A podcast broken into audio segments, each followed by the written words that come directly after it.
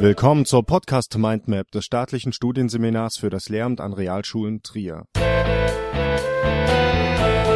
Mit dem Thema Formen des Lernens an Stationen.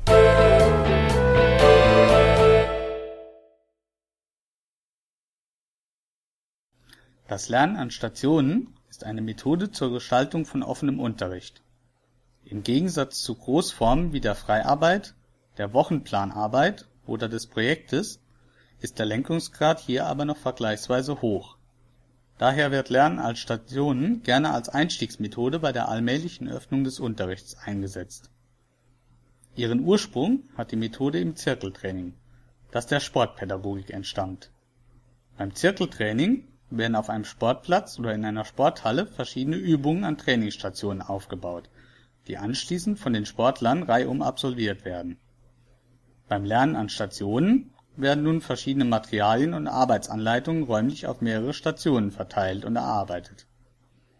Der Ablauf der Stationenarbeit gestaltet sich folgendermaßen: Nach einer Themeneinführung und, falls der Lerngruppe das äh, Stationenlernen noch nicht bekannt ist, einer Einweisung in den Ablauf, durchlaufen die Schüler die Lernstation selbstständig in einer vorgegebenen Zeit. Dabei wählen sie den Umfang und den Schwierigkeitsgrad ihrer Arbeit selbst aus. Sinnvoll ist es hierzu Aufgaben mit einem hohen Aufforderungscharakter zu gestalten.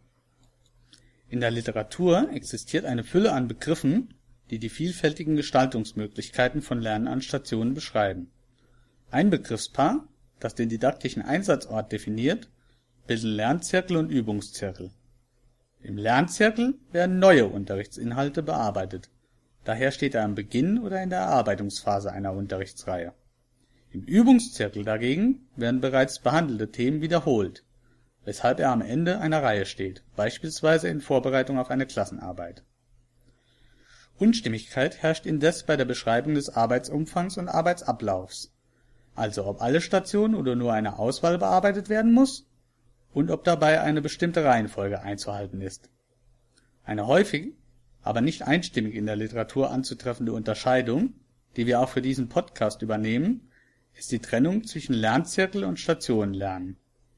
Hierbei bezeichnet der sprachlich stark an das Zirkeltraining angelehnte Lernzirkel die Methode, bei der alle Stationen in einer festgelegten Reihenfolge bearbeitet werden müssen. Beim Stationenlernen hingegen kann meist neben einem Pflichtteil aus einem Angebot an Wahlstationen ausgewählt werden, und die Bearbeitungsreihenfolge ist den Schülern freigestellt. Alternativ existiert aber auch das Begriffspaar gebundenes und freies Stationenlernen zu den Formen der Lernzirkel, bei denen Bearbeitungsumfang und Reihenfolge vorab festgelegt sind, zählen der Lernzirkel selbst und daneben auch die Lernstraße. Beim Lernzirkel werden Aufgaben, Materialien und gegebenenfalls benötigte Medien an mehreren Orten, den sogenannten Stationen, aufgebaut. Diese werden anschließend von den Schülern in einer festen Reihenfolge nacheinander durchlaufen, so dass ein Kreislauf entsteht der Startpunkt des Kreislaufs kann dabei frei gewählt werden. Dies hat zur Folge, dass die Stationen nicht inhaltlich aufeinander aufbauen dürfen, da sonst Schülern, die an einem höheren Startpunkt beginnen, Vorkenntnisse fehlen würden. Der große Vorteil des Lernzirkels ist also eine räumliche Entlastung von Lernprozessen, da immer nur eine überschaubare Schüleranzahl an einer Station arbeitet. Dadurch kann eine größere Zahl von Schülern aktiv beteiligt werden zum Beispiel bei der Durchführung eines Experimentes oder bei der Arbeit an Computerarbeitsplätzen. In einer Lernstraße sind die Stationen linear aufgebaut, das heißt es gibt einen festen Start und Zielpunkt. Inhaltlich bauen die Stationen aufeinander auf, jede Station enthält also Informationen, an die in der darauffolgenden Station angeknüpft wird, um das Wissen weiterzuentwickeln. Am Ende der Straße ist so ein komplexer Sachverhalt erschlossen da viel mehr Schüler an dem gleichen Punkt starten müssen, ist der Andrang pro Station größer als beim Lernzirkel. Daher empfiehlt es sich, die ersten Stationen einer Straße mehrfach anzubieten, bevor sich aufgrund unterschiedlicher Lerntempos in den späteren Stationen eine breitere Streuung ergibt. Auch die Einrichtung von Pufferstationen mit Lernspielen oder ähnlichem kann helfen, Staus zu beheben.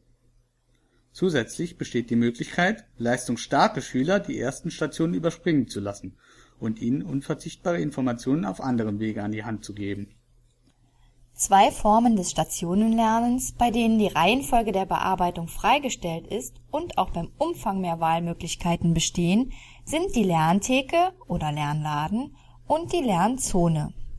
Bei der Lerntheke werden die zu bearbeitenden Aufgaben zentral an einem Ort im Klassenraum, an einer sogenannten Theke, ausgelegt. Es handelt sich hierbei um ein eher offenes thematisches Angebot mit Pflicht- und Wahlbereichen. Die Reihenfolge der Bearbeitung ist den Schülerinnen und Schülern dabei freigestellt. Es empfiehlt sich daher, die Stationen zu nummerieren und mit griffigen Namen zu versehen. Am besten teilt man den Lernenden dazu einen Laufzettel zur Selbstkontrolle aus. Die Lerninhalte der einzelnen Stationen sollten zum Beispiel als Arbeitsaufträge, Forschungsfragen, Experimente, Rätselaufgaben, Übungsaufgaben oder als Lektüreauswahl angeboten werden. Auch der Klassencomputer kann in die Lerntheke mit einbezogen werden. Die entsprechenden Materialien sollten dabei insgesamt so ausgewählt oder hergestellt sein, dass sie von den Schülern selbstständig und möglichst ohne Intervention der Lehrperson erarbeitet werden können und entdeckendes Lernen ermöglichen. Die Lernziele werden dabei für jeden Schüler individuell festgelegt die Lernzone ist der Lerntheke ähnlich. Dabei werden die einzelnen Stationen, die thematisch zusammengehören, zu Lernzonen gruppiert. Diese sind somit Bausteine eines großen Komplexes. Die Lernzone eignet sich daher besonders für fächerverbindende Themen. Das Lernen an Stationen fördert die Aktivität und die Kreativität der Schüler und bietet vielfältige Differenzierungsmöglichkeiten hinsichtlich des Lerntempos, des Schwierigkeitsgrades und dem Einsatz verschiedener Sozialformen. Speziell beim Stationenlernen kommt noch die Neigungsdifferenzierung durch eine Auswahl der Themen hinzu. Daneben übernehmen die Schüler die Initiative und die Verantwortung für ihr Lernen und entwickeln Selbstständigkeit und Handlungsfähigkeit.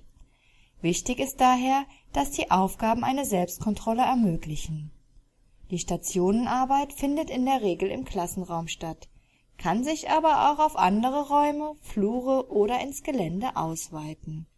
Daher sollte man bei der Planung eventuell auftretende Raumprobleme bedenken. Zu beachten ist außerdem, dass das Lernen an Stationen einen hohen Zeitaufwand sowohl bei der Vorbereitung als auch bei der Durchführung benötigt Daher bietet es sich an, die sehr aufwendige Vorbereitung sinnvollerweise arbeitsteilig zusammen mit Kolleginnen und Kollegen zu gestalten und die Materialien in verschiedenen Klassen zu nutzen.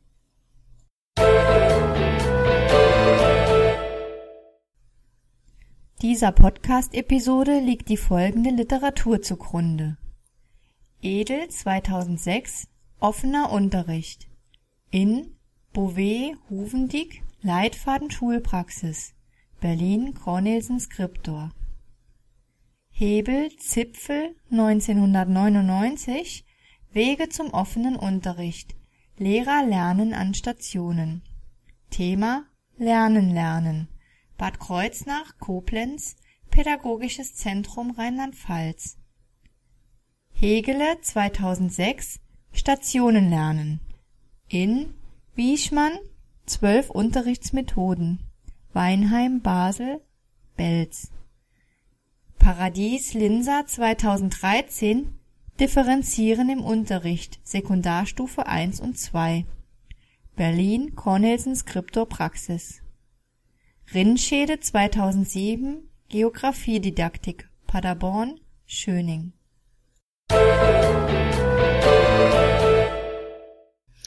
Diese Episode wurde erstellt und gesprochen von Jasmin Pützer und Carsten Winkler.